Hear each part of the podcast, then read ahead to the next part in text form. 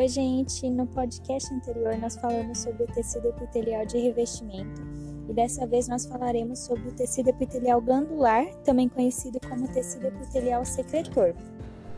E como o próprio nome já diz, ele é especializado na secreção de substâncias. Uma característica importante sobre os epitélios é que eles são avasculares, ou seja, a nutrição e a oxigenação deles ocorrem por meio da difusão através da membrana basal a partir dos vasos sanguíneos do tecido conjuntivo.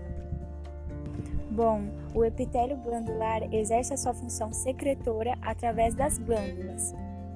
E elas podem ser classificadas primeiramente de acordo com a quantidade de células, que podem ser unicelulares ou glândulas multicelulares. As glândulas unicelulares elas são formadas por células que são dispersas no tecido e não formam uma unidade secretora definida, como as caliciformes. Já as glândulas multicelulares, elas são células epiteliais que estão organizadas formando aglomerados.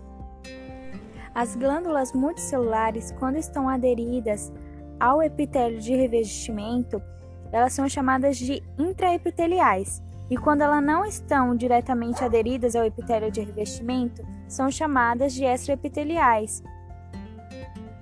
As células secretoras extraepitelial formam uma unidade secretora, abre aspas, dentro, fecha aspas, do tecido conjuntivo, que são chamadas de adenômeros, e um ducto de tecido epitelial é formado ligando aquele adenômero ao epitélio de revestimento.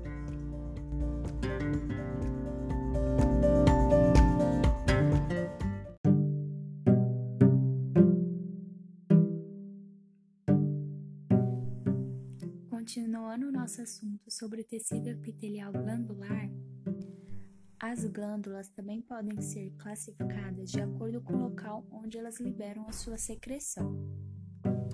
Elas podem ser chamadas de glândulas exócrinas quando elas eliminam a sua secreção na superfície do corpo ou na luz de órgãos, e elas possuem ductos especializados para eliminar essas substâncias que estão sendo produzidas. Uma glândula exócrina, então, apresenta duas partes: a porção que é secretora e os ductos glandulares. A parte secretora vai ser classificada de acordo com a sua morfologia, podendo ser tubulosa, acinosa ou composta. As tubulosas têm a sua porção secretora em forma de tubo as acinosas, elas também são chamadas de alveolares e elas possuem uma forma mais arredondada.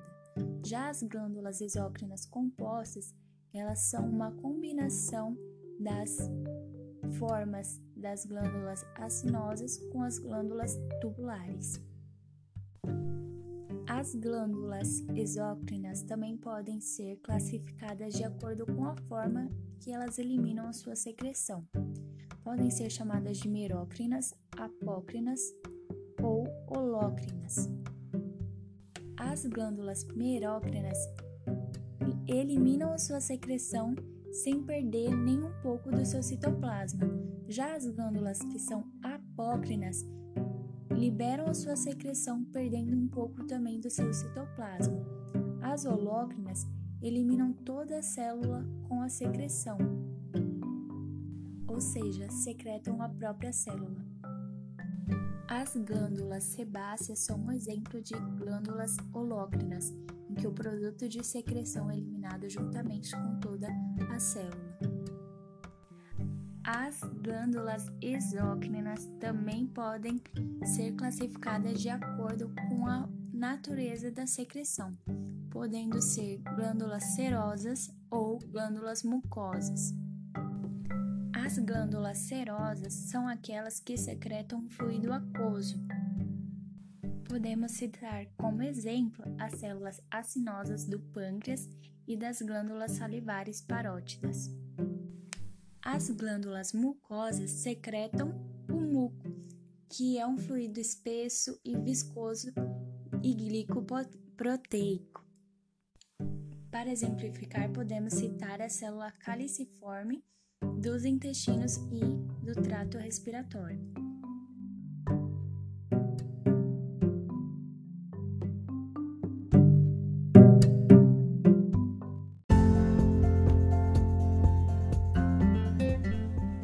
Sobre as glândulas endócrinas, é importante ressaltar que elas secretam substâncias importantíssimas chamadas de hormônios. E diferente das glândulas exócrinas, elas não possuem um ducto, então elas lançam sua secreção diretamente no sangue. E elas podem ser classificadas em dois tipos: a cordonal e a folicular. A glândula cordonal apresenta células que vão se organizar em fileiras. Já a folicular, as células vão se agregar formando uma vesícula. Também por último podemos falar das glândulas mistas, que são glândulas que possuem uma parte tanto exócrina como uma parte endócrina. E um exemplo desse tipo de glândula é o pâncreas, que possui uma porção responsável por produzir hormônios, como a insulina e o glucagon, e outra parte responsável por produzir o suco pancreático, que é lançado no intestino.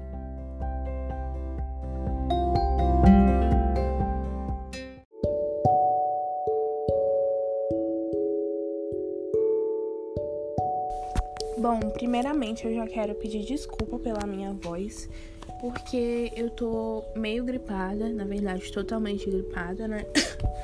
É. Por isso a minha voz possivelmente vai sair meio estranho e às vezes eu vou poder é, dar uma tossidinha. Então eu já peço desculpa. Bom, aqui é a Lawane. E para finalizar toda a nossa discussão, tudo que a gente já discutiu até agora, a gente tem que finalizar citando os últimos pontos essenciais para a gente saber sobre o tecido epitelial secretor, que é um tecido super importante, super relevante no tecido animal, que tem demasiada relevância. Então, esses pontos são muito importantes para a gente é, saber sobre esse tipo de tecido, que não pode ser é, deixado de lado quando a gente estuda ele. Bom, eu irei finalizar discutindo sobre sobre as glândulas. É, é, eu irei finalizar é, a conversa sobre as glândulas é, endócrinas, que já foi iniciada anteriormente é, no nosso podcast. Sobre o nosso podcast. Bom, e continuando, quais seriam e são os modos de liberação e eliminação das nossas glândulas endócrinas? Bom, diferente das glândulas exócrinas que já foram pontuadas anteriormente, a gente é que tem uma liberação de diversas formas. Podemos, podemos citar a forma holócrina, merócrina e apócrina, que já foram discutidas. As glândulas endócrinas, que agora eu estou falando, irão liberar o seu material, as suas substâncias no corpo através do processo de exocitose direta e ele, ele será bem diferenciado porque eles irão liberar o material no, no, no, tecido animal diretamente na corrente sanguínea. Diferente das glândulas exócrinas, que já foram discutidas, que liberam as suas substâncias para dentro de um duto, que é liberado na luz do órgão, né? Mas por que é por que essa diferença que a gente encontra no corpo das glândulas é, é endócrinas e das glândulas endócrinas? Por que isso acontece? Bom, isso acontece por conta da, dos diferentes, da diferente composição que ocorre dessas duas glândulas. Enquanto as, a, as glândulas endócrinas irão ser compostas especialmente e principalmente por pela, pela, pelos hormônios do corpo. A gente pode citar alguns, alguns exemplos muito relevantes para o corpo que essas glândulas é, endócrinas irão liberar no, na corrente sanguínea. A gente pode citar o hormônio do crescimento, a insulina e a prolactina, que são proteínas glicoproteínas e, e que vão ser liberadas nas, nas, nas correntes sanguíneas, na corrente sanguínea melatonina e a serotonina, que irão ser liberados, que são aminoácidos, e o estrógeno, a testosterona e a progesterona, que são lipídios. Tudo isso são liberados pelas é, glândulas endócrinas na corrente sanguínea.